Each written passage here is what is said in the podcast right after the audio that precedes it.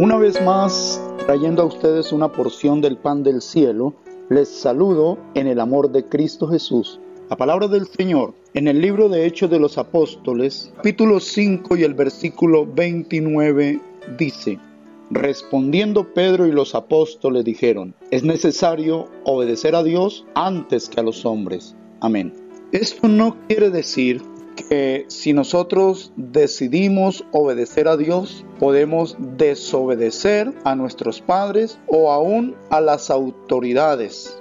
La palabra del Señor nos dice que debemos someternos a toda autoridad. En la carta del apóstol Pablo a los romanos, en el capítulo 13 y el versículo 1 dice, sométase toda persona a las autoridades superiores, porque no hay autoridad sino de parte de Dios, y las que hay por Dios han sido establecidas. En ninguna manera la palabra de Dios se está contradiciendo, por el contrario, está afirmando que las autoridades, ya sea políticas o eclesiásticas, o militares por Dios han sido establecidas. De tal manera que nos está invitando a obedecer a las autoridades. Pero esto no quiere decir que hemos de sujetarnos ciegamente a las autoridades, puesto que si analizamos en el hogar,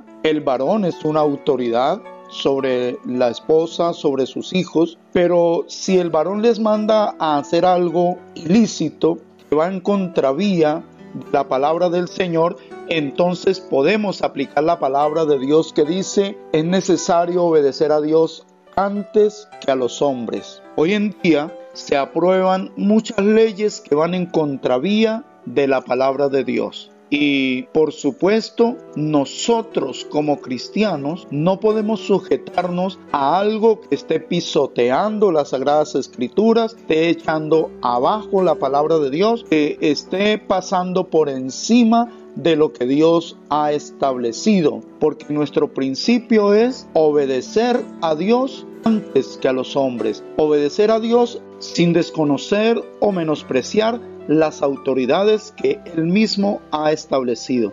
Es decir, si hay leyes establecidas como impuestos u otras cosas que nosotros podemos hacer sin pasar por encima de la palabra, es necesario obedecer. Pero cuando ya las leyes van a ofender a Dios, nos llevan a mentir o nos llevan a denigrar de la palabra del Señor o a amistarnos con el mundo y alejarnos de Dios, entonces es allí donde debemos analizar y saber si es conveniente o no es conveniente sujetarnos. Mis amados, que Dios nos continúe bendiciendo rica, grande y poderosamente. Amén.